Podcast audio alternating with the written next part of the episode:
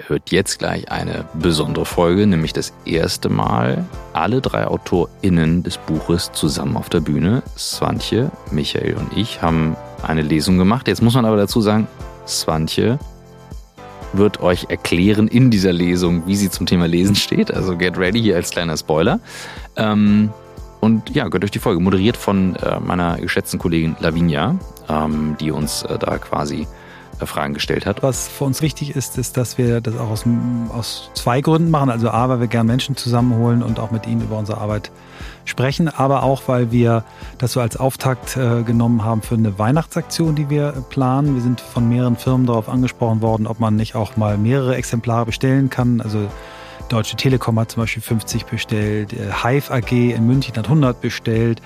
Ähm, und wir bieten zusammen mit unserem Verlag Wahlen ähm, an äh, ein, äh, eine Aktion. Und da werden wir auch in den Shownotes nochmal einen Link zu machen oder eine, sogar die E-Mail unseres Lektors angeben, der dann dort Ansprechpartner ist. Also wenn man nämlich eine bestimmte Anzahl von Büchern mhm.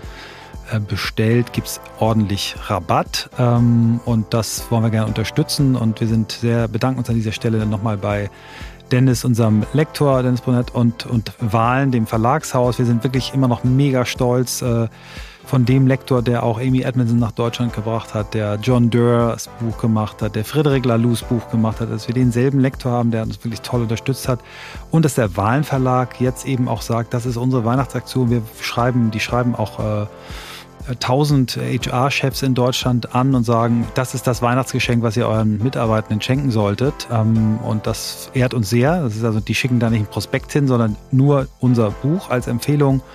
Und da ja nicht alle HR-Chefs in den Verteiler sind und vielleicht auch einfach Leute das so sehen wollen, wollten wir euch dazu noch mal ein bisschen ermutigen. Deswegen diese Folge auch nochmal, um es ans Buch zu erinnern. Und für alle, die nicht in den Shownotes nachschauen wollen, hier kommt die E-Mail-Adresse von Dennis, lektorat.brunotte mit tt at googlemail.com. Dennis freut sich über ganz viele E-Mails von ja, euch. Ja, richtig toll. Und jetzt geht's los mit der Folge.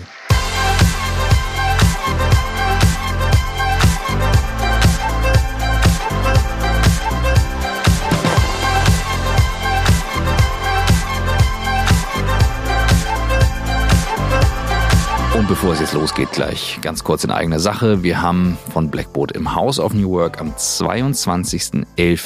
eines unserer weiteren Events zum Thema New Leadership. Denn ohne neue Führung gibt es auch kein New Work. Und deswegen sitzen dort auf der Bühne Tanja Becker, unsere Coachin von WeOne, die Streamforce One gecoacht hat. Kann ich also nur wärmsten empfehlen. Dort, die ist nämlich Pilotin und hat sehr viel aus der Kommunikation ähm, dem Crew Resource Management in unsere Crew übertragen. Super spannendes Thema. Wir haben Jeanette Wiegit, die CFO von Merantix. Ähm, das hotteste KI-Unternehmen in Deutschland, würde ich momentan sagen. Ähm, und dann haben wir Nicole Wronski aus der Geschäftsleitung von Blackboard, die nämlich Psychologin bei uns ist. Und ähm, ich werde dort alle drei zu dem Thema Führung und neue Führung interviewen. Wer keine Zeit hat, am 22.11. dabei zu sein, wir haben mit dem New Work Inspiration Day ein Format, wo ihr mit dem Team, den Führungskräften, wie auch immer, für einen Tag ins House of New Work kommt und ihr bekommt einen Überblick über alle relevanten New Work-Themen, darunter eben auch New Leadership, im House of New Work direkt vor Ort. Alle Informationen gibt es auf der Seite blackboat.com oder eben auf der Seite houseofnewwork.com slash events. Ist aber auch alles miteinander verlinkt. Schickt einfach eine WhatsApp, reicht uns völlig. Jetzt viel Spaß mit dem Podcast. Herzlich willkommen zum On the Way to New Work Podcast. Mein Name ist Lavinia ich habe heute die Ehre, mit Michael Trautmann, Swantje Almers und Christoph Magnussen hier auf der Bühne zu sitzen. Wo befinden wir uns heute? Wir sind im House of New Work bei Blackboard.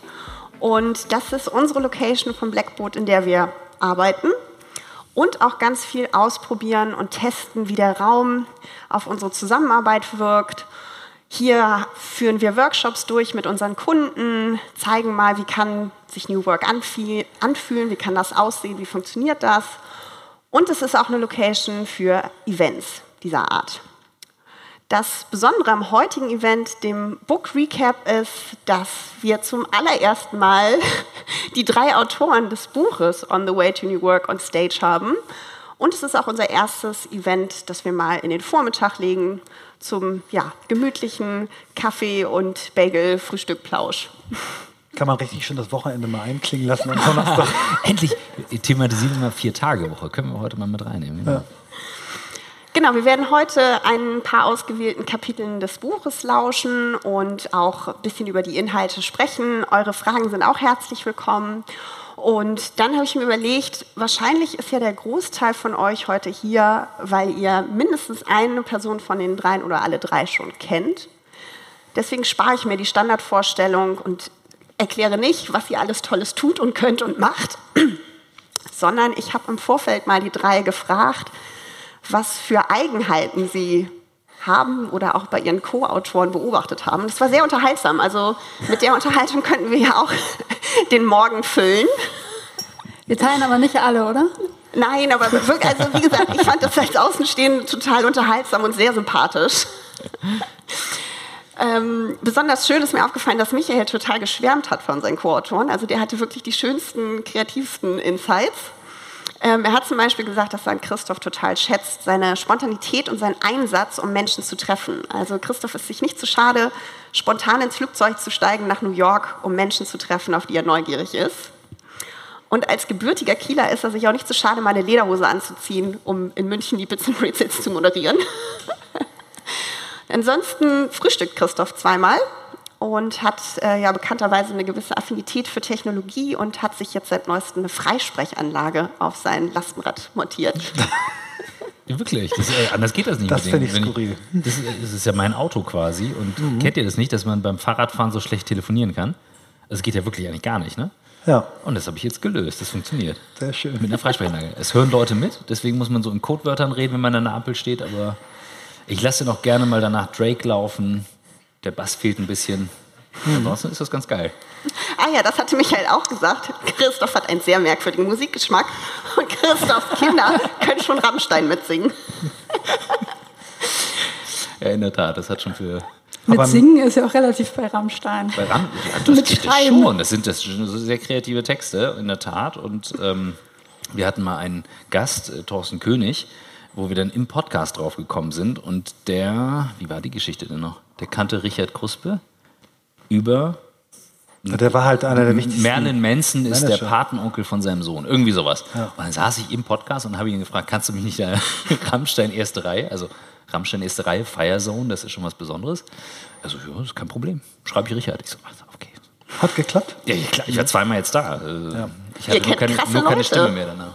Also was wichtig ist, das Wort merkwürdig ist eigentlich ein schönes Wort. Ne? Es ist merk sein Geschmack ist merkwürdig. Ja. Würdig sich zu merken. können wir direkt überleiten, dass bei Michael ähm, wirklich eine Besonderheit ist, seine Affinität für Sprache. Also zum einen hat er ein ganz neues Wort in seinem Wortschatz, das ist Vereinbarkeit. Das war weder vorher passiv in seinem Wortschatz und jetzt benutzt er das sehr aktiv. Ähm, und dabei fällt auch auf, dass Michael grundsätzlich in Superlativen spricht. Also etwas ist nicht lecker, sondern es ist mega krass geil. Und in diesem Sinne ist Swantje nicht eine tolle Frau, sondern die bestorganisierteste Frau der Welt. Der Welt, der Welt genau. mit der er je zusammengearbeitet hat. Und es wundert ihn wirklich, dass äh, sie das immer noch tut, weil er ist der unorganisierteste Mensch, den es gibt. Das ist aber wahr, das ist keine Übertreibung. das würde ich auch so sagen. Mm. Das Schöne dabei ist, dieses, äh, ja, dieses Attribut, best organisiert zu sein, das hat äh, Svanche in einem anderen Zusammenhang mir auch bestätigt, weil sie sagt, sie hat für den Tag einen Plan im Kopf und ähm, ungeplante Anrufe bringen sie dann aus dem Plan raus und dementsprechend geht sie nicht ans Telefon ran, wenn man nicht zum Telefonieren verabredet ist. Michael ist das Gegenteil. Sein Telefon macht ständig Geräusche und er geht auch sehr gerne ans Telefon.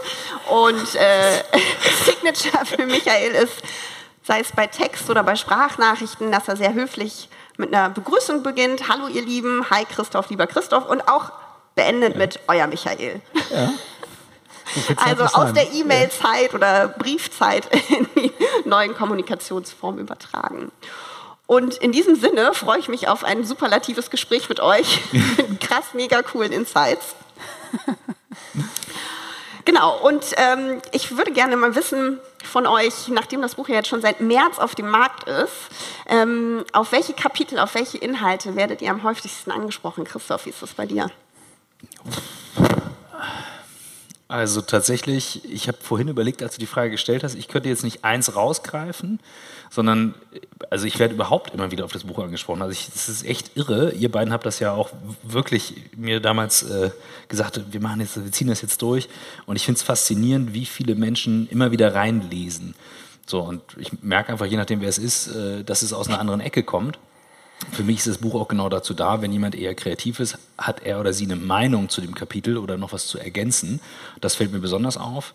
Ähm, das wäre jetzt so mein Take drauf. Aber ich glaube, mhm. ihr habt noch andere Erfahrungen gemacht, weil ihr, du, du, liest auf jeden Fall öfters und du kriegst auch nochmal immer direktes mhm. Feedback, hast du gesagt. Also es hat ja eine rein, es gibt ja eine rein logische Sequenz. Weil viele von euch wissen ja, es ist über 400 Seiten lang. Und am Anfang wird man auf die ersten Kapitel angesprochen weil eben auch keiner weitergelesen hat. Jetzt werden wir langsam auch auf die äh, letzten Kapitel angesprochen. Ähm, aber was ich schon spannend äh, fand, gerade auch ähm, am Anfang, dass das Thema Sinnfindung und mhm. Selbstreflexion einfach immer wieder Themen sind, die die Leute total beschäftigen. Ich denke auch, dass Corona da ganz viel ähm, äh, angestoßen hat und es setzt sich ja fort. Wir wissen ja alle, in was für Zeiten wir leben. Das heißt, immer mehr Leute sagen, macht mich das eigentlich glücklich, was ich da tue? Entspricht das meinen Stärken? Lade ich da meine Energie auf? Mhm. Und es gibt immer weniger Bereitschaft, etwas nur für Geld zu tun. Insofern freuen wir uns, dass das resoniert und Natürlich sind eben auch so Themen wie Diversität, was dann im dritten Teil des Buches ist. Es brauchte etwas, bis die Leute da waren, aber es sind auch ganz wichtige und wesentliche Themen, die einfach eine große Bedeutung haben. Mhm und wo auch ganz viel Herzblut drin steckt, auch von uns. Du hast gerade das äh, ganz, Kapitel ganz am Anfang ähm, erwähnt zur Selbstreflexion oder auch Sinnfindung. Ähm, und ich hatte inspiriert davon dann auch die äh, Rede zu meiner Beerdigung geschrieben. Das mhm. war sehr eye-opening. Fand ich eine gute Übung, kann ich nur empfehlen. Wem das zu morbide ist, man kann auch zum 80. Geburtstag. Ja. Ich habe tatsächlich den Timer dann angeschaltet zum 90. Geburtstag. Ich wollte ein bisschen. Ah, die Lebenserwartung wird ja auch immer 18 länger. 18.000 irgendwas Tage habe ich noch. Lass es. ich kann dazu nichts hinzufügen. Ist, äh, da Svanti und ich ja auch zusammen arbeiten, habe ich exakt dieselben Eindrücke. Hätte ich genauso beschrieben wie Sie. Ja. Alles klar. Ja, dann äh, würde ich sagen, können wir mit dem Vorlesen anfangen. Christoph und Michael werden abwechselnd ähm, einzelne Kapitel ähm, ja, vorlesen und darüber werden wir sprechen. Und Svante, was ist mit dir? Ich höre gerne zu. Du hast ich, es vorhin anders formuliert. Also ja, ich habe gesagt, also die, die äh, undiplomatische, ich habe keinen Bock vorzulesen. Weil ich, nicht wegen euch, aber weil es mir komisch vorkommt, aus meinem eigenen Buch vorzulesen.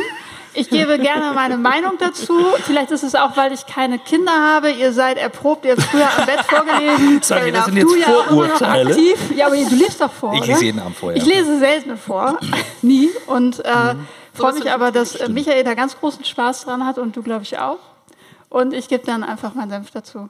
Sehr Fair enough. Also so soll es doch bei New Work sein, dass man das tut, was man wirklich, wirklich möchte. Genau. Und auch das, was man wirklich, wirklich ja. nicht möchte. Und in so einer WhatsApp-Gruppe habe ich relativ schnell geschrieben, ich lese nicht. Du hast so gesagt, ich habe keinen Bock, das finde ich gut. Ja. Das ist eine legitime Antwort. Wir lesen auch keine ganzen Kapitel vor, also keine Angst, ihr werdet jetzt hier nicht drei Stunden sitzen. 400 Seiten. Ja? Soll ich anfangen? Wir haben ja bewusst den, den Tisch aufgebaut. Ich habe mich heute Morgen gefreut, ich kam rein, dass der Schreibtisch nicht vorher zu Hause steht. Und ich weiß nicht, wer sich an Loriot erinnert, aber es sah aus wie die Lesung von, von Lothar Frohwein. Krawel, Krawel. Hast du da auch unser Buch geschrieben? Hm? An dem Schreibtisch? Da, ja, ja, unter anderem. Ist, da, tatsächlich habe ich da unter anderem, wenn ich mal geschrieben habe, dort geschrieben. Mhm. Und hier kommt die ganz kurze Werbeunterbrechung. Gleich geht's weiter mit On the Way to New Work. Ihr seid mit Sicherheit aufmerksame HörerInnen dieses Podcasts und könnt euch an Folge 268 erinnern. Dort hatten wir zwei Gäste zu Besuch, die sich mit dem Thema wertorientierte Führung auseinandergesetzt haben und das immer noch tun. Es geht nämlich um Georgi Michalov und Dr. Reinhard Sprenger. Ganz konkret geht es um die Firma Strukturmanagement Partner. Strukturmanagement Partner findet ihr unter struktur-management-partner.com. Worum geht's bei diesem Unternehmen. Es geht um eben Beratung, die auf wertorientierte Führung setzt, nicht am Menschen, sondern am System arbeitet, besondere Unternehmenskultur durch diese Ansätze aufbaut und vor allem von den Kunden, die sie betreuen, zu 98 Prozent in den letzten sechs Jahren weiterempfohlen wird. Vor allem geht es aber um den Podcast, den Strukturmanagement-Partner aufgesetzt hat. Das ist ein eigener Podcast von eben jenem Unternehmen, die SMP Leader Talks. Da findet ihr alles direkt unter den Kanälen, wo ihr Podcast hört. SMP Leader Talks eingeben und Georgi, den ihr aus unserer Folge 268 bereits kennt, ist dort der Host und wird eben euch Einblicke geben rund um die eben genannten Themen.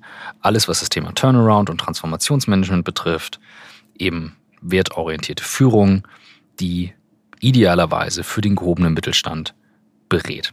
Das ist Strukturmanagement Partner, rund 100 Mitarbeiterinnen und Mitarbeiter und alle weiteren Infos findet ihr auf struktur-management-partner.com oder eben unter SMP Leader Talks. Und jetzt viel Spaß mit dem Rest der Folge. Ich lese ein bisschen was über Selbstreflexion und fange ganz vorne an. Unsere Podcast-Folgen eröffnen wir in aller Regel mit derselben Frage. Wie bist du der Mensch geworden, der du heute bist? Diese Frage beantworten unsere Gäste sehr unterschiedlich. Sowohl was die Länge angeht, als auch die Art und Weise, was und wie sie es sagen. Doch niemand nimmt diese Frage auf die leichte Schulter, denn sie berührt unsere prägenden Momente. Das können Weggabelungen sein, an denen wir richtig oder falsch abgebogen sind. Es können Fehler, besondere Erfahrungen, wichtige Begegnungen oder besondere Lebensphasen sein. Es geht bei dieser Frage um unsere Reise zu uns selbst. Wir Menschen schaffen es, eine Zeit lang ohne Rücksicht auf die eigenen Wünsche, Fähigkeiten und Talente zu arbeiten. Das führt uns allerdings häufig in Situationen, die uns nicht glücklich machen. Oft folgen wir Glaubenssätzen, inneren, Relati inneren Realitäten oder fest verankerten Meinungen über uns selbst und Gesetzmäßigkeiten der Welt, ohne sie zu hinterfragen. Dazu zählen auch und ganz besonders die vielen gut gemeinten Ideen von Eltern, die häufig ihre eigenen und oft ebenfalls schon auf sie übertragenen Wahrheiten weitergeben. Früher oder später kommen die meisten von uns jedoch an den Punkt, an dem wir uns fragen, ob wir wirklich das Leben führen, das wir uns wünschen. Beziehungsweise worum es uns im Leben geht. Selbstreflexion kann der erste Schritt sein, um diese Fragen zu beantworten. Wenn wir wissen, von wo aus wir starten und wohin wir wollen, haben wir gute Chancen, den für uns richtigen Weg einzuschlagen. Nur wenn wir die Notwendigkeit für Veränderung erkennen, werden wir die Kraft finden, diese auch einzuleiten. Und nur wenn wir mit uns arbeiten und nicht gegen uns, können wir selbstbestimmter, erfüllter, gesünder und damit langfristig auch glücklicher werden. Äh, ich möchte noch ein kleines Beispiel aus dem Ende dieses Kapitels äh, vorlesen von einem Gast, der uns da besonders geflasht hat. Ähm, die Geschichte von Christian Vorländer. Auf unsere Eingangsfrage, wie er der Mensch geworden sei, der er heute ist, erzählt er die Geschichte von einem Jungen, der im Alter von zehn Jahren bei einem Solo im Kinderchor der Kirche einen Schluck aufbekam und der Jahre später ebenfalls in der Kirche ein Stück am Klavier, das er eigentlich auswendig kannte, nicht zu Ende spielen konnte. Es ist die Geschichte eines Jungen, der die Musik so sehr liebte, aber für sich feststellen musste, ich fühle mich nicht so wohl im Rampenlicht. Das Perform überlasse ich anderen, die das besser können. Es ist die Geschichte des Jungen, der dann nach einigen Jahren ohne Musik über die intensive Beschäftigung mit einer Musiksoftware seine Bestimmung entdeckte. Es ist der Junge, der nach einem Musikstudium in den Niederlanden nach Los Angeles ging und dort für viele Jahre bei dem legendären Filmmusiker Hans Zimmer das Komponistenhandwerk erlernte und perfektionierte. Christian steht unter anderem in den Credits von 300 und Man of Steel und große Teile der Filmmusik von Mad Max Fury Road stammen von dem Jungen mit dem Schluck auf. Zusammen mit seinem Partner Simon Heger ist Christian heute mit der Firma 2 Musik ein erfolgreicher und sehr glücklicher Musikunternehmer.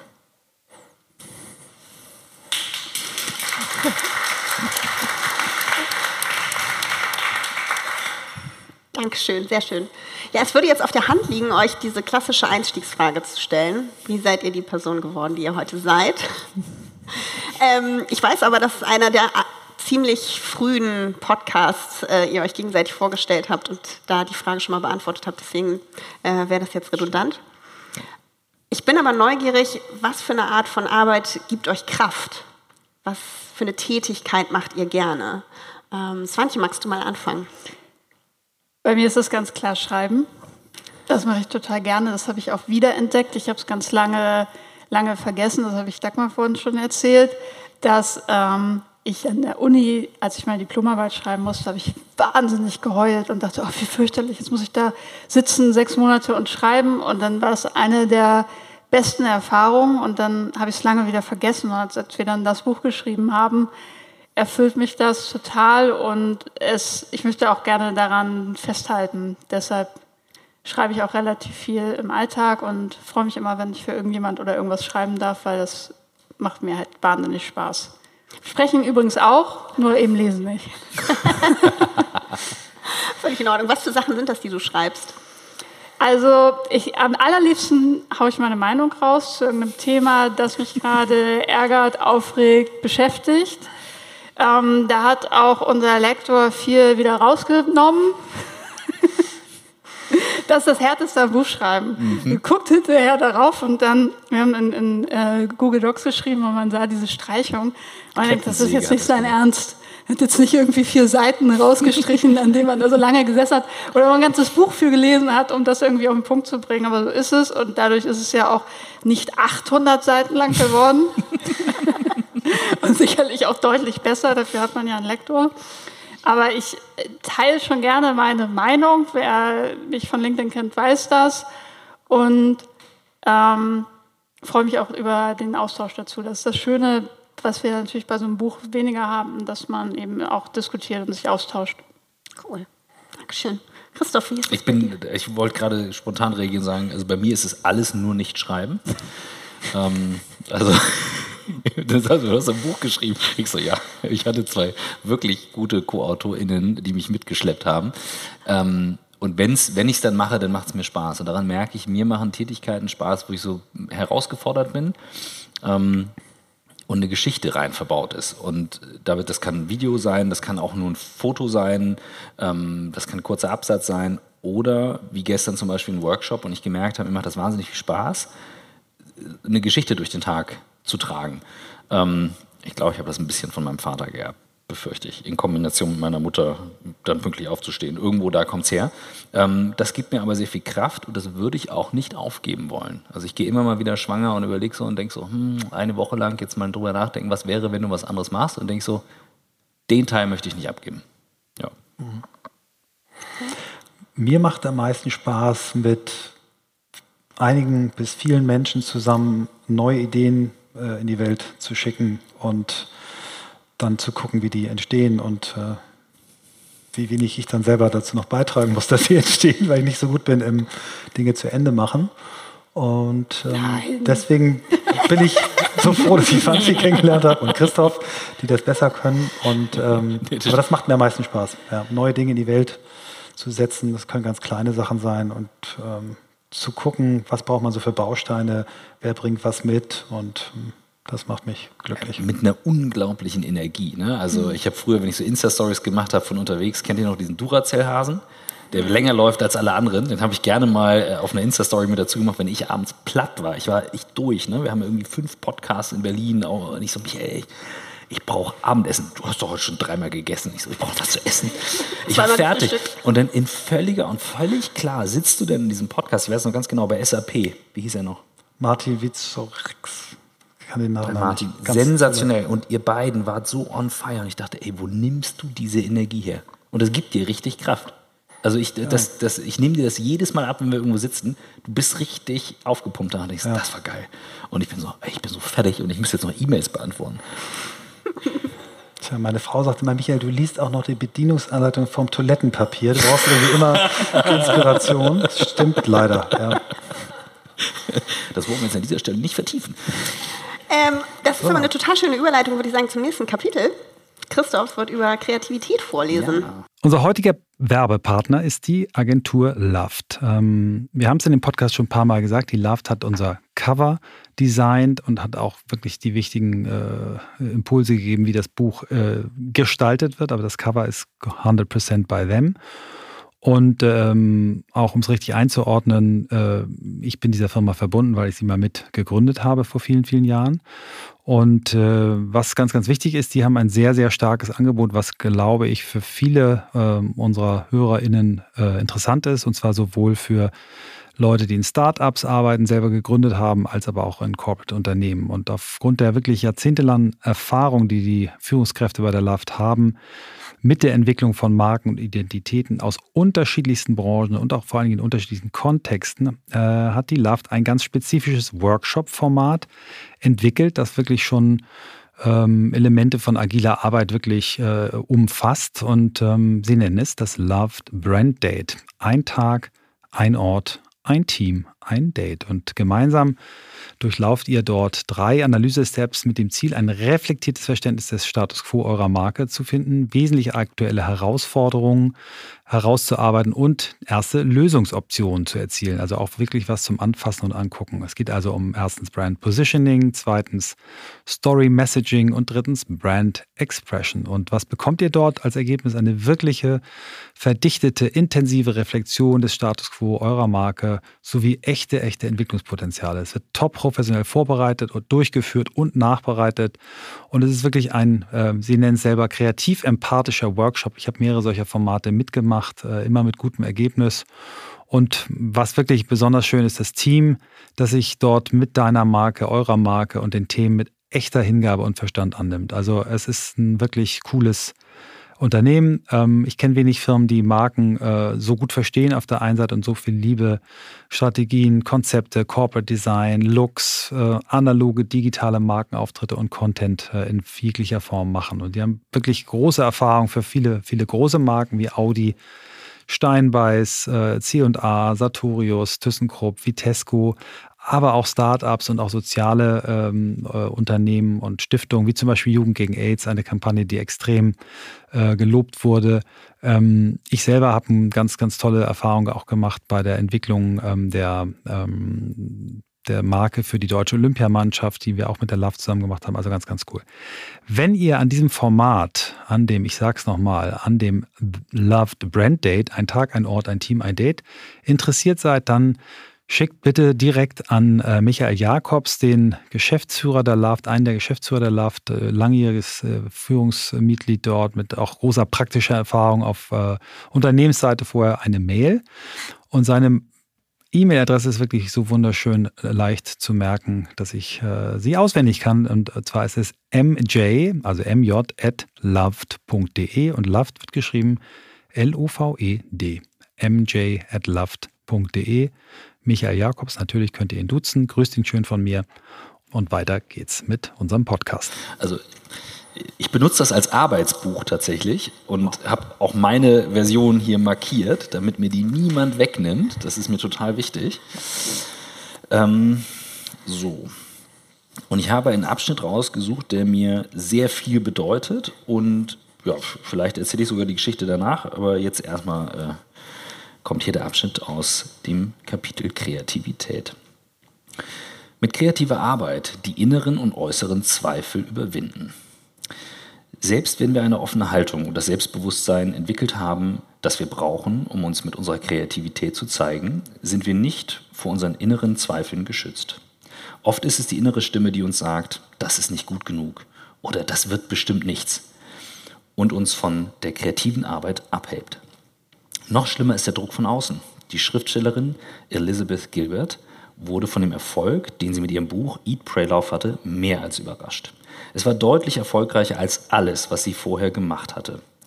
Doch nicht der erwartete Zuspruch und ein Lob waren die Folge, sondern es waren Zweifel, die sie erreichten. In ihrem TED Talk von 2008 benannte sie es klar und deutlich. Das Ergebnis ist, dass ich, egal wohin ich komme, behandelt wäre, als wäre ich dem Untergang geweiht. Die Menschen fragten sich, wie sie damit umgehen würde, wenn sie nie wieder so ein Buch schreiben würde. Oder sie fragten noch konkreter, ob Elizabeth denn keine Angst hätte, dass es ihr nicht gelingen würde, jemals wieder so erfolgreich zu sein oder auch nur jemals wieder ein Buch zu schreiben, das jemand interessieren könnte. Der Neurowissenschaftler Charles Limb versucht seit Jahren die Frage zu klären, woher Kreativität kommt.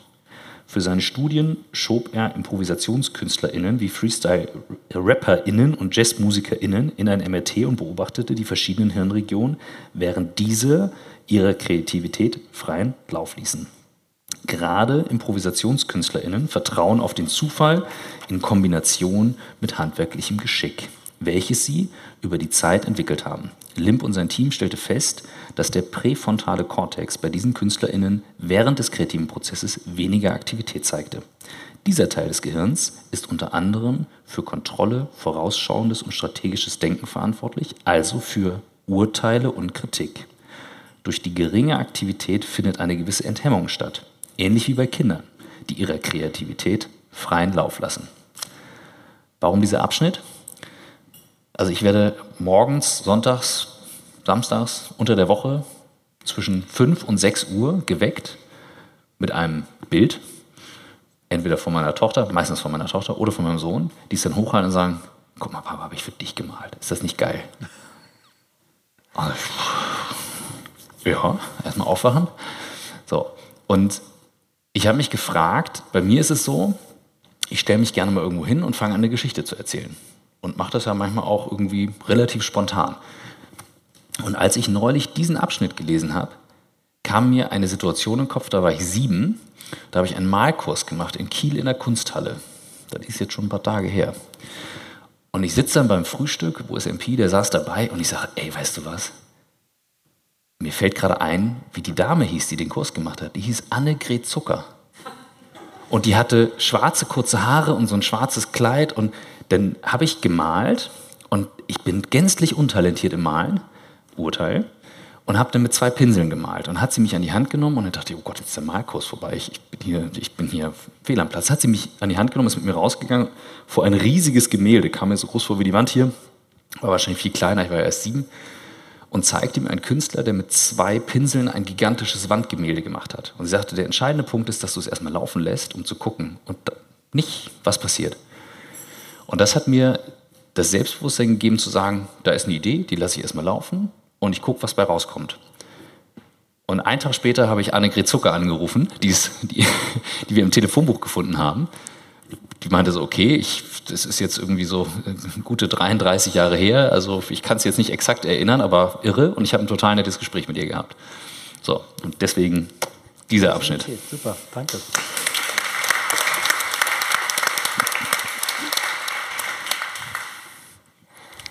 Äh, ja, jetzt hatte ich ja eben bei dem vorigen Kapitel schon ein bisschen mal an euch rausgehört, was so eure kreativen äh, Talente sind. Bei dir ist es das Schreiben, du ger entwickelst gerne Ideen mit Menschen.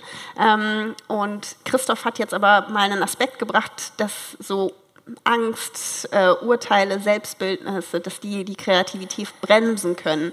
Ähm, kennt ihr aus der Vergangenheit ähm, solche Glaubenssätze, die euch gebremst haben? Michael, du nix, was kommt ja. dir da in den Sinn? Also ich habe äh, ganz früh angefangen zu fotografieren, ähm, habe ein eigenes Labor gehabt, habe äh, Dinge gemacht und habe ganz früh die Idee gehabt, Fotodesign äh, zu studieren und habe dann die Aufnahmekriterien gesehen, dass man da irgendwie zeichnen können muss und habe sofort gedacht, okay, du kannst nie im Leben Fotograf werden, weil du du bist viel zu unkreativ. Und das war ein absoluter Glaubenssatz. Ich bin nicht kreativ. Mein Vater war Marineoffizier, meine Mutter Lehrerin. Und Kreativität war nichts irgendwie, was, was im, im Mindset stand. Und äh, ich bin ja dann in der Werbung gelandet, nicht als äh, Kreativer, sondern eher als Manager und Stratege. Und mit neulich mal eine Kollegin, mit der ich über zehn Jahre zusammengearbeitet habe, bei einem Abendessen gesagt, äh, eigentlich hättest du kreativer werden sollen, habe ich angefangen zu heulen. Weil irgendwas in mir das auch gerne geworden wäre. Und äh, das ist ein, ein Antriebsfaktor für diese Arbeit, die wir jetzt machen, ist, dass ich mir wünsche, dass Menschen sich A, viel früher, aber auch ihr ganzes Leben lang immer wieder fragen, was, mhm. was ist eigentlich in mir, was kann ich. Ne? Und äh, Christoph hat sich irgendwann mal Create auf den Arm tätowiert, auch nach einer Phase, wo er sich selber nochmal neu erfunden hat. Und ähm, das ist die ganz große Botschaft A, wenn ihr Kontakt zu Kindern habt, ermutigt die. Und äh, wenn ihr Kontakt zu euch selbst habt, ermutigt euch selbst. Und egal, ob ihr 80 seid oder 40 oder 20, ähm, ist nie zu spät. Das mit dem Ermutigen, das mache ich regelrecht bei meiner Tochter. Wenn die mir nämlich Bilder mhm. gibt, dann feiere ich das nicht einfach ab, sondern ich frage sie, was gefällt dir daran? Mhm. Und dann ist es irgendwie der Strich und der Kreis. Mhm. Ja. Swati, wie war das bei dir mit den begrenzenden Glaubenssätzen? Mm, also ich habe immer Kreativität gemocht, aber ich mochte immer die Kombination sozusagen aus beiden Gehirnhälften. Ich habe auch für nochmal Wirbel gesorgt, als ich mein Abitur gemacht habe, weil ich die erste Person war, die Kunst als Leistungskurs hatte, aber auch Chemie. Und die beiden Kurse lagen parallel, weil es total ausgeschlossen war, dass jemand beides wählt. Musste es nochmal alles umgeworfen werden. Da hat man sich auch nicht nur Freunde mitgemacht. Und ich glaube, der schlimmste Glaubenssatz, den ich hatte diesbezüglich, war, Kreativität ist etwas für die Freizeit. So, das kann man ausleben, wenn man seinen mhm. Job gemacht hat. Mhm. Da sich schon das erste Kopfschütteln. das finde ich total absurd klingen. Aber ich glaube, das ist etwas, das äh, viele Leute glauben und ich habe es in Teilen auch geglaubt und dass man auch immer so denkt, Kreativität heißt, man muss irgendwie Bilder malen oder so. Dabei geht es ja in vielem, was wir tun, darum, gute neue Lösungen zu finden, kreative Lösungen zu finden. Und mir fällt es immer am einfachsten, wenn ich dann, auch wenn wir zum Beispiel Workshops planen oder unser Programm planen, zu sagen, okay, wenn das jetzt alles nicht da wäre, mit deinem heutigen Wissen und deinem heutigen Gefühl, wie würdest du es denn mal ganz neu planen? Und dann zu gucken, was dabei rauskommt und das mit dem Bestehenden zu kombinieren. Sehr gut. Ja. Christoph, wie ist das bei dir? Also ähm, wir arbeiten ja schon seit vier Jahren mhm. zusammen und ich würde definitiv sagen, dass du eine kreative Person bist.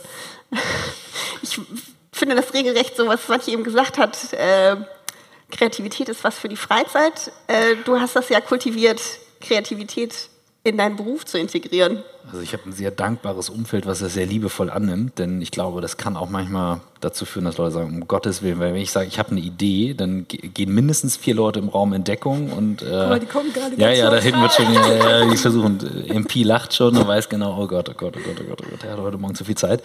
Ähm, aber oder und es sind die besten Sachen rausgekommen dadurch. Der Podcast ist so entstanden. Der ist durch so diese Spontanität entstanden.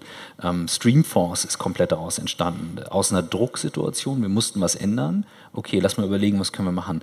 Und diese Fähigkeit, eben zu sehen, dass sie nicht nur für die Freizeit ist oder eben gerade nicht für die Freizeit, sondern fürs ganze Leben, das würde ich mir wünschen, dass meine Kinder das auch beibehalten, zu sagen, ja, das ist nicht, nicht nur das Bildmalen, sondern darüber hinaus auch, du kannst mit diesem Ansatz und dem Denken ganz viel schaffen. Das finde ich das Schöne daran. Aber wie gesagt, dieser Moment, Annegret Zucker, mich an die Hand genommen, hat mich überhaupt erst ermutigt, halt auch daran zu glauben. Ich konnte das wirklich in der Sekunde sagen, da ist das passiert. Und das habe ich ihr am Telefon gesagt und ähm, ich habe mir auch vorgenommen, sie jetzt mal wieder zu treffen. Also ich habe mich total gefreut. Dass ich wusste, sie sieht noch genauso aus übrigens. Wir haben da ein Foto rausgesucht. Sie sieht wirklich noch genauso aus. und hast du schon mal wieder mit zwei Pinseln gemalt? Jetzt wieder? Ja. Nee, das ist eine gute Frage. Habe ich noch nicht. Mhm. Nein, das muss ich wieder machen. Das völlig recht. Gute Idee, machen wir im Anschluss. Recht. Gute Idee.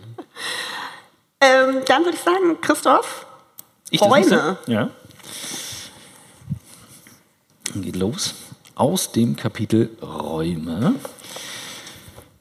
lese ich nach dem Einleitungsabsatz, was die Vergangenheit des Büros für die Zukunft der Arbeit bedeuten kann. Schreiben, lesen, lernen, besprechen, verwalten. Das Büro war schon immer ein Ort für Wissensarbeit. Wie es gestaltet und wo es angesiedelt ist, hat sich jedoch über die Jahre maßgeblich verändert. So waren beispielsweise in der Blütezeit Amsterdams im 17. Jahrhundert die Büros Teil der herrschaftlichen Familienhäuser an den Grachten. Es gab einen Bereich für Geschäfte, wohingegen die Familie in den oberen Stockwerken wohnte. In London, das zur selben Zeit als größte Stadt der Welt galt, gab es bereits zahlreiche junge Finanzinstitute, die sich entlang der Lombard Street ansiedelten. Geschäfte, die vorher in den Pubs abgewickelt wurden, wurden nun in den Büros der Banken abgewickelt. Verlagert. Den Satz habe ich nicht ganz sauber gelesen, aber gut. Diese Entwicklung machte das Büro im Vergleich zum privaten Heim erstmalig zu einem rein zweckorientierten Ort. Das moderne Großraumbüro, wie wir es heute kennen, kam Anfang des 20. Jahrhunderts auf kam Anfang des 20. Jahrhunderts auf, als in den USA Arbeitseffizienz und Optimierung von Abläufen in den Mittelpunkt rückten. In diesem Kapitel ist es uns kaum möglich, die spannende Geschichte des Büros in allen Facetten zu beleuchten. Wir wollen uns aber der Frage stellen, wie alles begann, um daraus abzuleiten, was wir aus der ursprünglichen Idee des Büros für die Neugestaltung der Arbeit und unserer Büros lernen können. Einer unserer Gäste, der einen Einblick in die Geschichte des Büros geben konnte, war Jan Tönen, der sich selbst als Cultural Capital Producer, Produzent von kulturellem Kapital bezeichnet. Er nennt es die Raumdemenz der Entscheider, die dazu geführt hat, dass wir vergessen haben, welcher Geschichte das Büro entsprungen ist. Sie begann mit einem Mönch, der im Hochmittelalter lebte und der es leid war, ständig seine Pergamentrollen von Raum zu Raum zu tragen, um seiner Arbeit nachgehen zu können. Er wollte ein Möbelstück bauen, das ihm das Lesen an einem festen Ort ermöglichte. Das erste, da die ersten Versuche misslangen, ging er mit einem Ordensbruder zu seinem Abt, um mehr Holzplatten zu holen. Das waren in diesem Fall unbehandelte Bretter, die sie zu einem Tisch in Schreibhöhe zusammennagelten. Der Mönch, dem jedoch seine Pergament sehr lieb war und kostbar, schaute auf das ungehobelte Holz und ahnte, dass es nicht gut ausgehen würde. So nahm er der Legende nach einen Teil seiner Kutte, die Bura, legte sie auf das Holz, um so das Kostbare zu schützen. So entstand der Begriff Büro. Warum den Abschnitt? ähm, ich bin durch Zufall über diese Geschichte der Lombard Street gestolpert und ich war so fasziniert davon, dass wir immer wieder dazu neigen, mit unserem Blick jetzt Dinge zu beurteilen und wie unterschiedlich früher Sachen wahrgenommen wurden. Und das hilft mir immer wahnsinnig, dass wir uns davon lösen können. Also Elternbild, Mutterschaft, Vaterschaft ist für mich so ein anderes Thema. Das wurde einfach früher anders gesehen und heute wieder anders. Und das Element habe ich beim Büro, beim Schreiben bemerkt, dass wenn wir uns davon lösen und sagen, guck mal, früher wurde, wurden die Geschäfte zu Hause gemacht, heute wieder Homeoffice und so weiter, wir sind in so einer Änderungsphase und da passiert ganz viel Neues. Und irgendwann gab es mal diese Idee. Und an einer solchen Idee, wunderschöner Schreibtisch, dürfen wir heute lesen. Und äh, da steckt für mich sehr, sehr viel Power drin in der Vergangenheit. Sehr schön.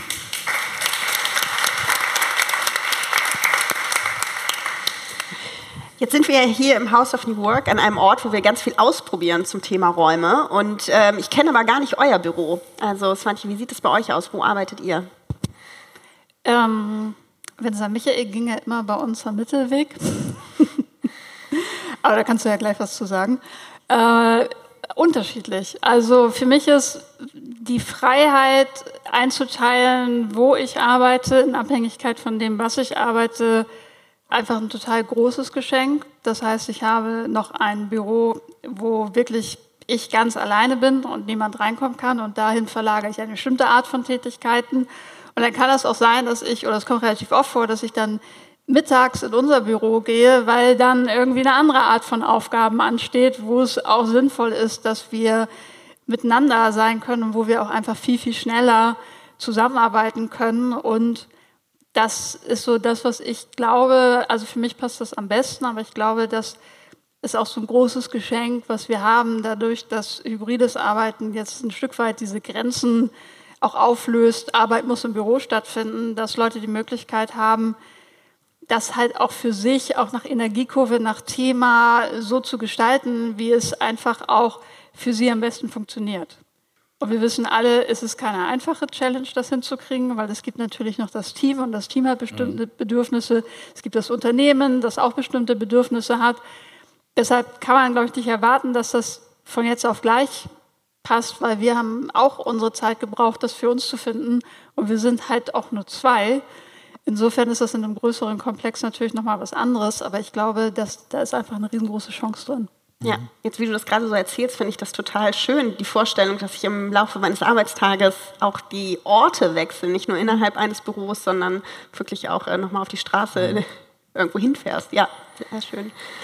Das, was äh, Svanti da gerade beschrieben hat, ist ja das, was in den 80er Jahren so unter Activity-Based äh, Working äh, in die Diskussion kam und daran glaube ich extrem. Also ich brauche auch unterschiedliche Kontexte, in denen ich arbeite, ähm, brauche nicht ganz so viel abgeschlossenes kleines Büro, wo ich alleine sitze, merke aber immer dann, wenn ich es mache, wie gut mir das auch tut, äh, ablenkungsfrei an Dingen zu arbeiten, was nicht mein ganz großes Talent ist. Ähm, für mich ist wichtig, dass ich ähm, Orte habe, die, die schön sind, die wirklich einladend sind, wo ich sehr gerne Zeit verbringe. Und das ist auch meine ganz große These. Ähm, Unternehmen müssen ihre Büros neu erfinden, wenn sie junges Talent, mittelaltes und altes Talent äh, an sich binden wollen.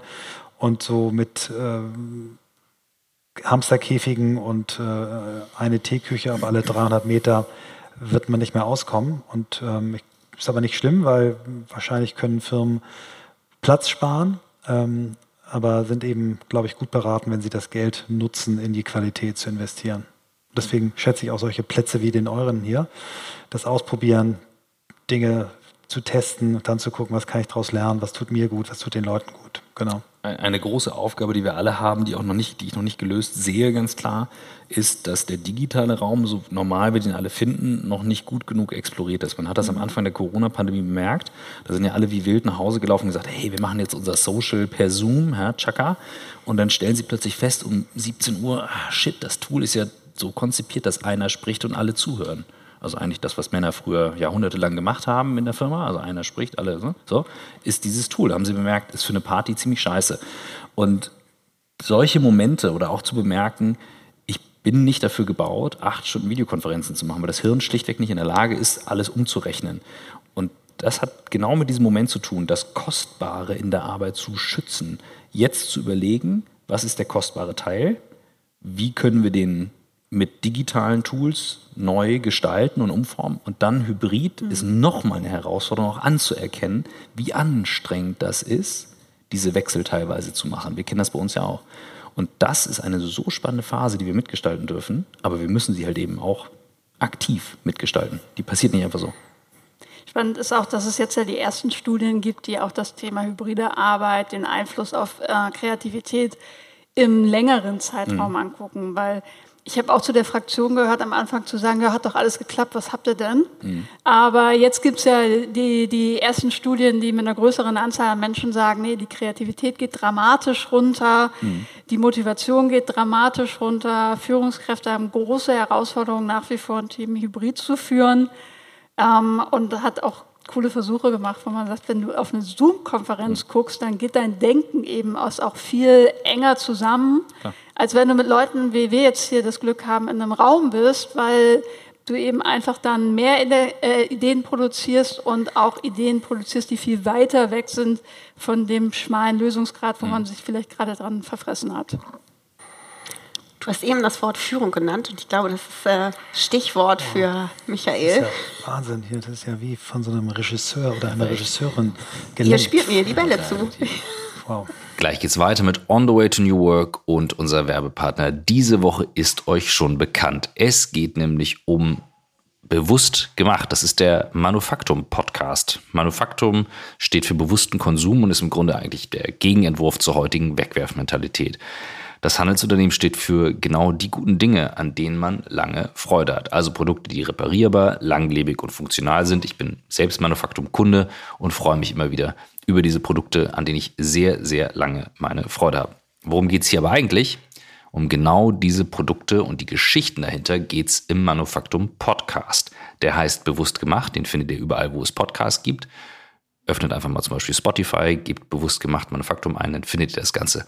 Und dort beschäftigt sich Manufaktum mit den Themen rund um verantwortungsvollen Konsum und eine faire, ressourcenschonende Lebensweise. Aktuell läuft die vierte Staffel mit dem Fokusthema Innovation. Alle zwei Wochen gibt es eine neue spannende Folge und ihr habt dort zu Gast WissenschaftlerInnen, UnternehmerInnen und weitere FachexpertInnen, die zum Beispiel rund um das Thema jetzt Innovation auch konkrete Beispiele geben und den Ausblick geben, was uns in Sachen Innovation in Zukunft erwartet. Also geht unbedingt auf bewusst gemacht, Manufaktum, egal auf welcher Plattform, Spotify zum Beispiel öffnen, gebt es einfach ein und dort habt ihr den Manufaktum Podcast bewusst gemacht. Und jetzt viel Spaß mit dem Rest der Folge. Also, ich lese jetzt aus dem Kapitel Führung und die Überschrift dieses Unterkapitels heißt Neue Führungsparadigmen setzen auf einer anderen Haltung auf.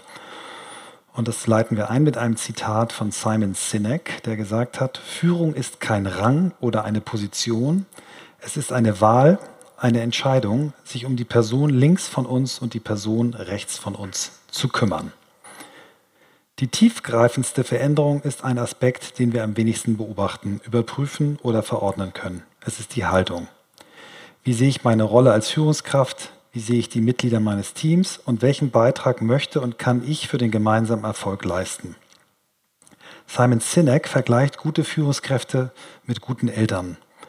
In der Grundhaltung vieler Eltern ist fest verankert, dass ihre Kinder es einmal besser haben sollen, als es ihnen selbst möglich war. Gute Eltern sind darauf bedacht, ihren Kindern den Zugang zu vielen Möglichkeiten für die eigene Entwicklung zu geben. Sie wollen das Selbstvertrauen ihrer Kinder stärken. Sie vermitteln ihnen Werte und Regeln. Sie räumen ihren Kindern ein, Fehler machen zu dürfen.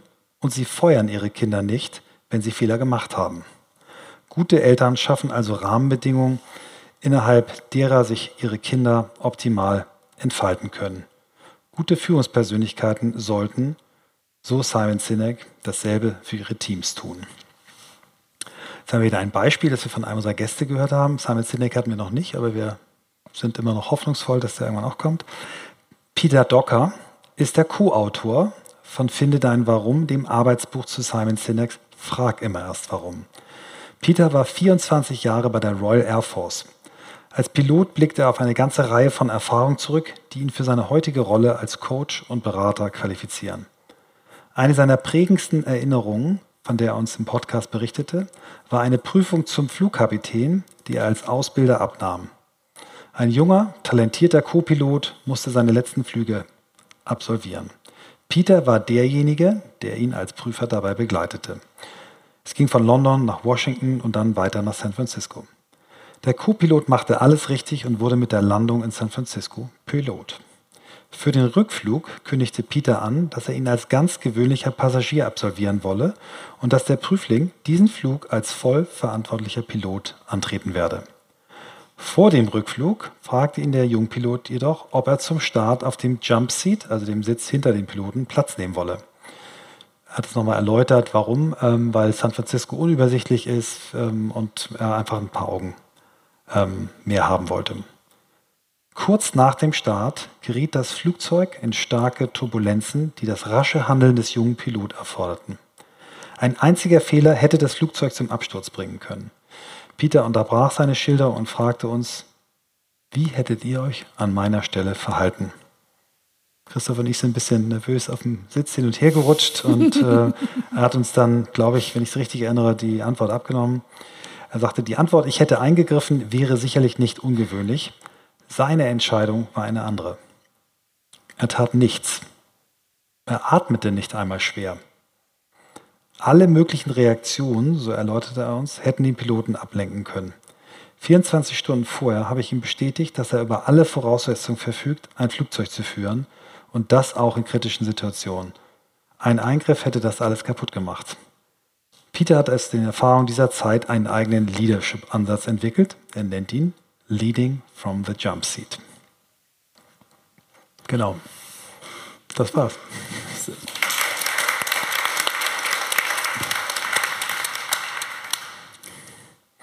Ich persönlich mochte das Kapitel über Führung total gerne, war mit eines meiner Lieblingskapitel. Ähm, und was du ja beschrieben hast, ist, dass der ähm, ihm viel Vertrauen geschenkt hat. Und jetzt, äh, ja, ha, habe ich so wahrgenommen, Christoph, dass du ja zum Schreiben dieses Buches regelrecht abgetaucht bist. Also gefühlt warst du ein paar Monate nicht präsent. Wie war deine Erfahrung? Konntest, hattest du das Gefühl, dass du uns Vertrauen schenken konntest oder musstest du im Nachgang viel nachjustieren? Ich, äh, ich glaube halt tatsächlich eben dran, äh, mit einem sehr guten Team zu arbeiten. Ich muss nicht überall reingehen, wobei ich nutze natürlich unsere Tools, um immer wieder dann zwischenzugrätschen mit sehr, sehr operativen Themen, wo man sagt, warum kommt der da jetzt rein? Und das ist für mich eher ein kreativer Prozess als ein Führungsprozess, weil ich sage, ich nehme ansonsten niemandem ähm, etwas ab an der Stelle. Und wir haben ein Führungsprinzip bei Blackboard, das heißt Mensch über Bord, also durch Blackboard, Mensch über Bord Manöver. Das wird aber auch nur gefahren, wenn jemand das aktiv requestet. Also nicht im Sinne von, ich springe jetzt auf und greife dir rein, sondern wenn du sagst, meine Tochter ist krank, ich habe keinen Ersatz, ich kann den Workshop nicht machen, wer kann einspringen? Das ist ein Mensch über Bord Manöver. Und ähm, ja, insofern ist die, für mich die absolute Basis, ähm, das zu tun. Ich fand aber den Moment, als äh, Peter uns das geschildert hat, echt schwer zu sagen, hinten da sitzen Menschen. Er hat es so, er hat es so richtig geil bildlich beschrieben. Es lohnt sich sehr, das anzuhören. Er hatte noch ein paar andere gute Sachen. Ähm, und ich war schon sehr verleitet zu sagen, fuck, was machst du denn jetzt so? Ne? Und ja, wahrscheinlich haben wir sogar beide gesagt, ja, äh, ja, ja. Äh, ich hätte gefragt, kann ich helfen? Ja, ja, also irgendwas. Also wir waren auch, irgendwie ja. waren wir übergriffig und, ähm, und als er das dann erläutert hat, es war schon echt richtig gut, ähm, das zu sehen und zu unterscheiden, in welchen Momenten führe ich und in welchen nicht. Also in welchen lasse ich los, ist bei uns ein wichtiges Prinzip. Wir sind ja vier Frauen, zwei Männer in der Geschäftsleitung und ich sage immer wieder, loslassen ist auch ein Teil von Führung. Also weil wir gerade auch so in Elternzeiten uns ablösen und, und da sage ich eben, wenn du dann gehst und wenn du raus bist, aber die ganze Zeit immer noch irgendwas machst, geht halt auch nicht. Ja. So, ja, wir hatten so einen anderen Gast, den äh, Stephen M. R. Covey, der mhm. sagte, das ganz große, den ganz großen Shift, den er sieht, ist äh, weg von Command and Control hin zu Trust and Inspire. Mhm. So. Und äh, ich glaube, das ist in den meisten Führungskräfteköpfen noch nicht so richtig angelegt. Ja. Ich, was würdest du sagen, wie, wie kann man das bei Führungskräften anlegen? Trust and Inspire. Ich finde es gut, natürlich. Also nee, Kontrolle finde ich richtig gut. Wäre jetzt ein bisschen überraschend. Ich glaube, dass da ein großes Lernfeld ist und dass man es nicht von heute auf morgen umschalten kann, nur weil man es erwartet, weil wir ja auch viele Menschen in der Praxis begleiten und das ist so, ein beiderseitiger Prozess, weil ich ganz oft auch so Cases habe, wo Leute sagen, wir würden den Leuten gerne mehr Verantwortung geben, aber sie dürfen es auch nehmen und sich auch sicher fühlen, dann im mhm. Zweifel auch mal einen Fehler zu machen. Und da sind wir auch bei einem von unseren Lieblingsthemen der psychologischen Sicherheit. Mhm. Es muss safe enough sein, auch mal etwas anders zu machen oder auch als Führungskraft zuzulassen, dass etwas gelöst wurde, aber vielleicht nicht auf die Art und Weise, wie ich es gelöst mhm. hätte, ähm, und Fehler sind ja auch relativ ähm, oder Irrtümer und was man dabei lernt. Aber ich glaube, Führung fängt bei dem Schaffen einer sicheren Kultur an. Und vorher brauche ich gar nicht sagen, ich lasse jetzt los, wenn hinterher es dann in Anführungszeichen Bestrafung gibt, mhm. wenn es nicht so läuft, wie ich es gedacht hätte oder wenn jemand da seine eigenen Learnings auch machen darf, weil etwas nicht funktioniert hat. Insofern finde ich das sehr spannend und wir alle wissen, eine Kultur ändert sich nicht von heute auf morgen, sondern das ist halt Arbeit und das ist ein langsamer Prozess, der sich A sehr lohnt und B muss ja auch immer der Weg Spaß machen. Das passt ja ganz gut zu On the Way to New Work, weil wir werden ja sowieso nie da sein, wir werden nie fertig sein, wenn wir irgendwo sind. Gibt es ja schon wieder zehn andere Sachen, die man theoretisch machen könnte und Spaß am Weg haben, finde ich da wichtig. Also wir, wir, werden im Januar ein Event mit der Bundeswehr machen und mal fragen nach äh, hunderten von Jahren militärischer Führung, ähm, was sind denn Learnings, wo viele Leute ja Berührungsängste haben und sagen, will ich nicht, will ich nicht. Das ändert sich gerade massiv, weil sie sehen, okay, besteht eine Notwendigkeit. Und warum fällt mir das jetzt gerade ein? In der zentralen Dienstvorschrift der Bundeswehr, der ZDV, stehen Absätze drin wie, ab der Krone des Baumes hat der Soldat die Kletterbewegung einzustellen. Ab Hüfthöhe hat der Soldat mit den Schwimmbewegungen anzufangen.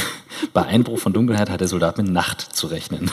Ich glaube sogar das mit sagt, Selbstständigen Schwimmbewegungen. Selbstständige Schwimmbewegungen. Mhm. Das, etwas fürchterlich. Das sagt viel aus über Führung mhm. im Sinne von Absicherung. Also wir wollen sehr sicher sein. Und es gibt tatsächlich viele Führungskulturen, die damit Gutes bezwecken wollen, Menschen abzusichern. Und ich finde es legitim zu sagen, gleichermaßen müssen Teams auch zulassen, dass Chefs den Raum brauchen, sich zu ändern und dann auch rechtzeitig zu sagen, hier brauche ich aber Hilfe weil ich traue mich nicht, diesen Fehler zu machen. Also gerade mhm. Psychological Safety. Und ich wiederum kriege häufig gespiegelt, wenn, wenn es heißt, warum mischst du dich jetzt bei dem Thema ein? Und dann sage ich manchmal auch, weil ich es mir rausnehmen darf, auch mal einen Prozess wieder umzuschmeißen. Also das heißt, wir schwingen uns da auch über die Kommunikation sehr ran. Aber auf dieses Bundeswehr-Event bin ich echt gespannt. Habe ich gedacht, da gehen wir mal, gehen wir mal an die Grenzen dessen, äh, was so geht. Ich erinnere mich dunkel an meine Zeit. Mhm, komm, jetzt, äh, das mit der Krone kannte ich nicht, aber die, mit den Schwimmbewegungen, das habe ich selber gelesen, ja. Ja, wenn wir jetzt bei der Bundeswehr angekommen sind, würde ich sagen, äh, widmen wir uns mal dem letzten Teil, ähm, starke Gesellschaft. Und da wolltest du uns noch was vorlesen zum Thema Utopie. Wow. Ja, wie du das jetzt mit Bundeswehr zusammenkriegst, bin ich gespannt. ähm, ja, Utopien. Ich fange einmal kurz am Anfang an, wie wir reinkommen ins Kapitel. Ähm, und dann lese ich den Utopisten vor, den ich im Moment am, am liebsten lese. Ähm, die LeserInnen des israelischen Historikers Yuval Noah Harari werden sich an seine dystopischen Gedanken erinnern, an denen er uns in Homo Deus, eine Geschichte von morgen und in 21 Lektionen für das 21. Jahrhundert teilhaben lässt. Der Mensch, so kann man seinen Ansatz zusammenfassen, hat in den letzten Jahrzehnten die Themen Hunger, Krankheit und Krieg weitestgehend überwunden. Ist schon ein bisschen näher, dass es geschrieben hat. Und strebt nun nach Unsterblichkeit, immerwährendem Glück und Göttlichkeit. Dafür sind ihm viele Mittel recht. Die möglichen Szenarien, die uns Harari für unsere Zukunft aufzeigt, sind überwiegend nicht attraktiv. Aber hat zur Auseinandersetzung mit der Zukunft der Spezies Mensch die richtigen Fragen gestellt. Rutger Breckmann sieht die Welt weitaus positiver als Harari. In Utopien für Realisten proklamiert er eine Rückkehr der Utopie und im Grunde gut entwirft er ein Menschenbild, das seine Leserin deutlich hoffnungsfroher entlässt, als es Harari tut. Ähm, genau. Der niederländische Historiker Rutger Breckmann bietet einen aktuellen und umfassenden Beitrag zu dieser Sichtweise. Er liefert anhand zahlreicher Beispiele und Studien konkrete Indikatoren dafür, dass viele unserer bisherigen Annahmen falsch waren. Er zeigt unter anderem, dass der 1951 erschienene Roman Herr der Fliegen wahrscheinlich zu Unrecht mit einem Nobelpreis für Literatur ausgezeichnet wurde. Die Begründung des schwedischen Komitees, ob seiner vordergründig surrealistischen Darstellung des Zustands der damaligen Welt, erscheint vor dem Hintergrund der Recherchearbeit von Breckmann geradezu grotesk. Breckmann beschreibt, wie traurig ihn die Geschichte als Kind machte Zunächst hinterfragte er das dort gezeichnete Menschenbild nicht. Als er aber das Buch Jahre später noch einmal las, wuchsen die Zweifel und er begann sich mit der Biografie von William Golding zu beschäftigen. Kurz, also der Autor, ne? Kurz ein schlimmer Typ. Er war ein depressiver Alkoholiker, der seine Kinder schlug und Verständnis für den Nationalsozialismus hatte. Ganz im Gegensatz zu der frei erfundenen Geschichte von Golding über die überlebenden Jungen eines Flugzeugabsturzes, die sich auf einer einsamen Insel barbarisch verhielten und von denen drei am Ende die dramatischen Ereignisse nicht überlebten, recherchierte Breckmann eine wahre Geschichte über einen vergleichbaren Vorfall. 1966 fand der australische Kapitän Peter Warner eine Gruppe von Jugendlichen aus einem britischen Internat auf Nuku'alofa der Hauptstadt von Tonga, die 1965 Schiffbruch erlitten hatten. Die sechs Jungen im Alter zwischen 13 und 16 waren aus Langeweile mit einem geliehenen Boot aufgebrochen, um die rund 1000 Kilometer entfernte Inselgruppe Fidschi oder sogar Neuseeland zu erreichen. Im Gegensatz zu der Story im Roman hielten die Jungen auch in schwierigsten Situationen zusammen. Um auf der eigentlich als unbewohnbar geltenden Felseninsel Atta überleben zu können, etablierten sie verschiedene Formen der Zusammenarbeit, Rituale und ein Verfahren, wie sie mit Konflikten umgehen. Sie bauten sich unter anderem ein Musikinstrument, einen Hühnerstall und einen Sportbereich. Es gelang ihnen, ein Feuer zu entzünden, das über ein Jahr nicht ausging. Sie überstanden Stürme, einen gescheiterten Versuch, die Insel zu verlassen, und sie hielten auch dann zusammen, als sich einer von ihnen das Bein brach. Als sie am 11. September 1966 von Kapitän Warner gerettet wurden, befanden sich alle in körperlicher Topform und auch das Bein von Steven war perfekt verheilt. Breckmann fasst es für uns so zusammen. Der echte Herr der Fliegen ist eine Geschichte über Freundschaft und Loyalität, eine Geschichte, die zeigt, wie viel wir ertragen können, wenn wir einander vertrauen. Ähm, ich habe jetzt gerade von Christoph gelernt, es macht auch nochmal Sinn zu sagen, warum ich diese Geschichte erzähle oder vorlese. Ähm, in einer Zeit ähm, eines äh, Angriffskrieges, ähm, wo wir uns fragen, was treibt Menschen, die sowas machen, es ist verhältnismäßig schwer zu, zu glauben, was Breckmann hier in dem Buch an vielen Beispielen zeigt. Ich kann nur dringend raten, wer das noch nicht gelesen hat, Humankind, das unbedingt zu lesen, äh, weil er auch erklärt, wie es dann trotzdem passieren kann, dass Menschen sich so unmenschlich verhalten. Ähm, aber ich denke, dass wir aus der aus den Krisen und äh, Themen, die wir gerade haben, nur dann rankommen, rauskommen, wenn wir wirklich an ein Menschenbild glauben, äh, wie es Breckmann dort zeigt. Und er gibt einfach extrem gute Beispiele, Studien und auch ähm, äh, den Umgang mit Menschen, die sich vielleicht nicht so verhalten. Und von daher war das für mich eine sehr wichtige Geschichte und ich bin froh, dass meine Co-AutorInnen und der Lektor sie nicht rausgestrichen haben. Ich glaube sogar, der Lektor hat es rausgestrichen, aber ihr habt mir gehofft, sie wieder reinzukriegen. Genau. Ja, ja danke.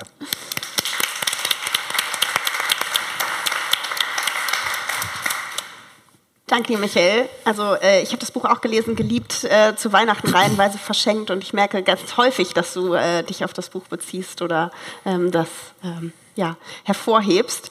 Ähm, Ganz zum Schluss wollte ich noch mal Swantje dich fragen. Du hast uns ja jetzt kein Kapitel vorgelesen. Mhm. Welches waren denn deine Lieblingskapitel?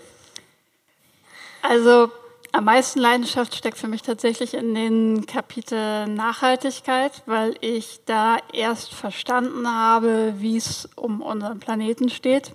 Also es ist schon noch mal was anderes, ob man Hochwasserberichte und so im Fernsehen und danach fliegt irgendeiner äh, in den Weltraum und so weiter wahrnimmt oder ob man wirklich diese ganzen Studien liest, sich reinarbeitet in das Thema Kipppunkte.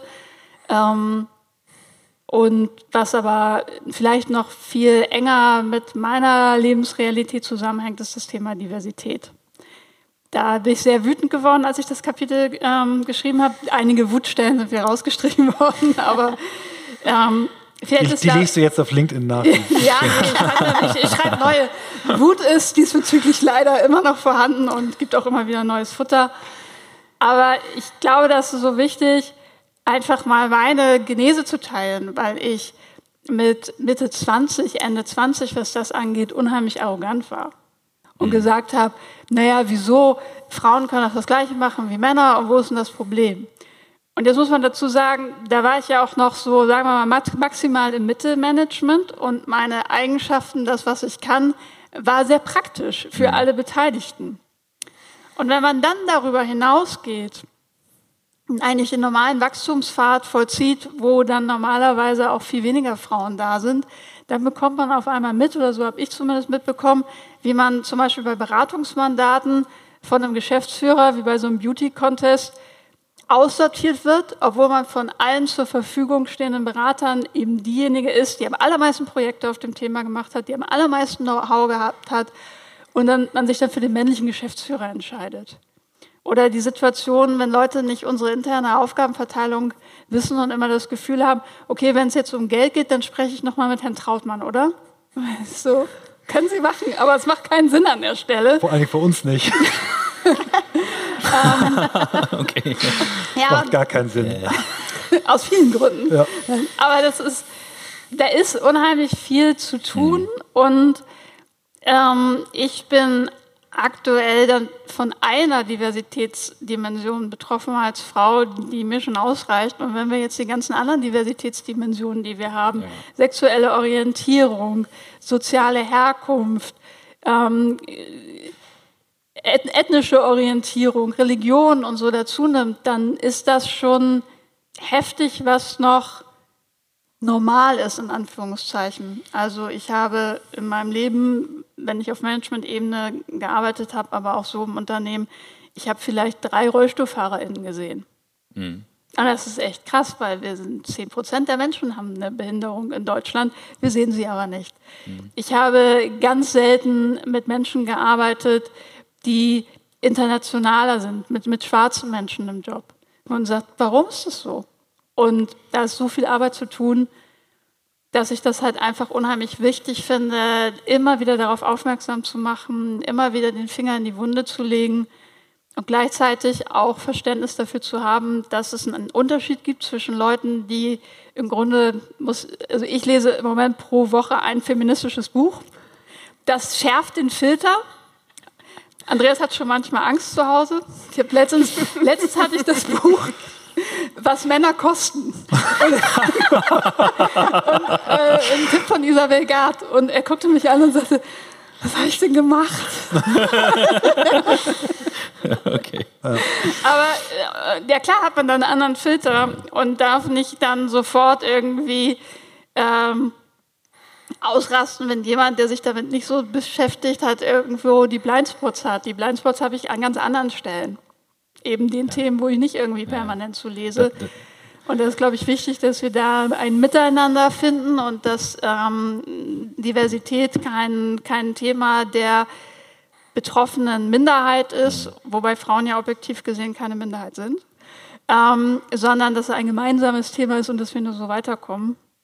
Und da freue ich mich, das einfach anzugehen, unterstützen zu dürfen und weiß ja auch, dass hier ganz viele tolle MitstreiterInnen sitzen, die das Thema genauso sehen und hier ja auch. Und ich habe de, bei dem Kapitel gemerkt, äh, dass es vor allem um die Blindspots geht, also das Thema, mhm. was wir nicht sehen, das finde ich am spannendsten. Und dann eben offen zu sein, wenn ein Mensch etwas äußert. Und es gibt ja manchmal auch nur sehr leise Äußerungen. Manchmal gibt es sehr laute und manchmal gibt es sehr leise Äußerungen. Und dass ein ganz großer Teil über das Verhalten geht. Ähm, und ich finde es unglaublich spannend, mit welcher Emotionalität uns begegnet wird, ähm, wenn jemand uns dann Feedback gibt zum Buch, auch gerne mal ungefragt ähm, und das mit dem Gendern, wie schwierig und so weiter. Und genau, äh, für mich ist halt der Punkt, ich möchte weder so noch so reagieren. Ich bin immer so, ich möchte nicht dogmatisch sein in irgendeiner Richtung, sondern ich weiß, es wird nicht nur mit der schieren Kraft, sondern vor allem auch mit dem Durchhalten sich ändern, so wie sich in der Geschichte eben Menschen Bilder geändert haben und wir da dran sind. Und wenn wir das, wenn wir das schaffen und das ins Verhalten reinbringen nach und nach, das ist, glaube ich, so die Kunst. Das war für mich bei dem Kapitel echt spannend und natürlich die Wut habe ich auch rausgelesen. Das äh, ist mir nicht entgangen. An einigen Stellen war ich auch so, ich, können wir das ein bisschen entschärfen? ich bin ja sonst auch für kleine Sprache. Nein, und nein, auf keinen Es war schon die entschärfte Situation, Version. Ja, aber zum Thema Gendern, da bin ich so, mich nervt. Wenn Leute sagen, keine Satzzeichen im Wort oder so. Ich finde, wenn diese Menschen so für ihre Freiheit sind und sagen, ich möchte gerne so schreiben, wie ich möchte, dann, dann ist es meine Erwartungshaltung, dass sie aber doch uns dann auch die Freiheit geben, so zu schreiben, wie wir wollen, weil ich nicht bekehrend sein möchte. Ich bin auch der Meinung, entweder gendert man, ist mir auch total egal wie, oder man lässt es. Aber ich möchte diese Entscheidung, diese Entscheidungsfreiheit beanspruche ich dann auch für mich, beziehungsweise wir für uns in unserem Buch. Und deshalb finde ich das dann immer so sehr ignorant und auch eigentlich unlogisch, wenn Leute sich über Freiheit und Sprache auslassen, dann umgekehrt anderen eben nicht diesen Raum zu geben. Was ich dann nur mache, ich, ich ignoriere das und mache einfach weiter. Es gibt auch Leute, die sagen, mir gefällt das Englische, was sie benutzen, nicht. Dann sage ich, dann gehen sie in einen anderen Vortrag, da gibt es andere, ist ja keine, kein Kaufzwang. Ich verstehe, dass wir einen Auftrag auch haben und auch ein Role Model. Ich versuche immer nur, ich für mich, das Drama dann rauszunehmen mhm. und das vorbeizuleiten ja. Ja. und mache dann weiter. So, diese, so ein bisschen so Boomerang, einfach so. Danke. Danke für den Kommentar. Und jetzt machen wir weiter. Was hat das jetzt mit Boomer zu tun? Was haben wir Boomer? Boomerang. Ach, Boomerang. Boomerang also ich schmeiße es dann zurück und sage, habe ich verstanden. Und dann oh, Michael, was ist so, Nicht Boomer. Nein, das war jetzt nicht Boomer. Ich bin nämlich äh, 19 Tage Boomer. Also ich bin 19 Tage zu früh geboren. Das ist ganz schlimm. Ich wäre gerne Generation X, aber ich kann. Das ist dein, das ist dein, das ist dein, dein 19-Tage-Trauma. Das, das erwähnt ab. Ja. Ja, Generation X bei Heart. Ich, wollte ich gerade. Du bist sogar Gen Z bei Heart. Ja, okay. Ihr Lieben, wir driften ab. Ja, gut. Eigentlich Sorry. wollte ich jetzt ganz zum Schluss von euch noch hören. Ähm, dein Kapitel, hast du gesagt, es steckt Wut und Emotionalität drin. Zuvor haben wir darüber gesprochen, dass der Mensch im Grunde gut ist. Also würde ich mir von euch zum Schluss wünschen, dass ihr mir etwas Hoffnungsvolles mitgebt. Also was macht euch Hoffnung, dass wir on the way to New Work auf einem guten Weg sind? Also wir haben das, die Struktur, äh, die wir in unserem Buch haben, ja auch nochmal auf eine englische Formel äh, übersetzt, Swantje und ich, für unser Unternehmen. Und das ist das, woran ich ganz oder wo wir drei ganz fest dran glauben. Better Me, Better We, Better Society. Also wenn wir anfangen, wenn wir anfangen, bei uns selbst wirklich in den Spiegel zu gucken und sagen, was kann ich beitragen, was kann ich ändern, dann sind wir automatisch wertvoller für Teams. Wenn wir in Teams Prozesse initiieren, Rahmenbedingungen schaffen, die diese Teams stärken, dann haben wir einen positiven Beitrag zur Gesellschaft. Und äh, ich glaube, dieser Blick von innen ins große, in die große Welt. Auch das haben wir nicht erfunden. Als ich das meiner Frau erzählt habe, dass wir diese Gliederung haben, hat sie mich ausgelacht und hat mir das Buch von Michelle Obama hingelegt. Äh, Becoming Me, Becoming Us, Becoming Bigger. Aber ähm, fand ich irgendwie schön, habe ich nicht abgeschrieben, haben wir uns irgendwie selber ausgedacht und ähm, da in einer Linie zu sein, ist auch nicht so doof. Genau. Also, ist das optimistisch? Finde ich sehr optimistisch. Ja? Super. Okay. Ist auch was Handfestes, kann jeder okay. mit anfangen. Okay. Dankeschön. Wollt ihr noch was ergänzen?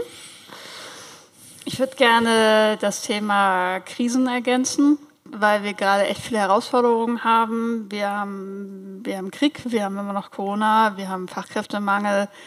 Einige betrachten auch die Gen Z als Herausforderung. Und ich glaube, dass wir uns einen guten Teil davon nicht ausgesucht haben, aber ich glaube, dass auch für die Arbeitswelt und die Welt als Ganzes Chancen darin stecken, weil wir gezwungen sind, Dinge neu zu denken. Und weil ich habe immer ganz viel Zuversicht, vielleicht auch Naivität, aber ich denke, wir werden für viele Dinge und da möchte ich den Krieg mal ausklammern, weil auf den hätten wir wirklich alle sehr verzichten können. Aber für die Themen, die gerade in der Wirtschaft passieren, in der Arbeitswelt, die werden Antrieb für etwas Besseres sein als das, was wir vorher hatten. Und so entwickelt sich Menschheit weiter, gute Lösungen zu finden. Voll schön, ja. Ja, also wenn ich entscheide mich sehr regelmäßig auch immer wieder in meiner Firma zu arbeiten, muss ich ganz ehrlich sagen und ähm, sage das auch bewusst, weil durch diese Besuche in NA bei Friedrich Bergmann zu merken, dass dieses ganze Konzept von New Work in einer Krisenphase entstanden ist und die Art, so zu denken und so ranzugehen, dann sage ich immer so, hell yeah, das ist jetzt die Chance und auch die Verantwortung, das zu drehen. Und es ist unfassbar anstrengend und unglaublich befriedigend zugleich. So ein bisschen wie Eltern sein, habe ich das Gefühl. Oder Sport ähm, machen. Oder Sport machen. Man kriegt so viel zurück. Und, und das sehe ich als die große Chance und tatsächlich das auch noch zu erweitern auf andere Branchen, auf andere Themen. Ja, insofern, ich bin da sehr zuversichtlich und, und die, ich bin ja der Techie hier unter uns. Da gibt es ganz viele Dinge, die auch da passieren. Die werden nicht alles lösen, aber auch da mit einem offenen Blick dran zu gehen. Also ja, ich, ich freue mich auf was kommt. Super. Ja, es ist notwendig, kommen wir nicht drum rum. Vielen herzlichen Dank. Das hat richtig Spaß gemacht. Ich hoffe euch auch. Und äh, damit würde ich sagen, öffnen wir jetzt mal das Networking.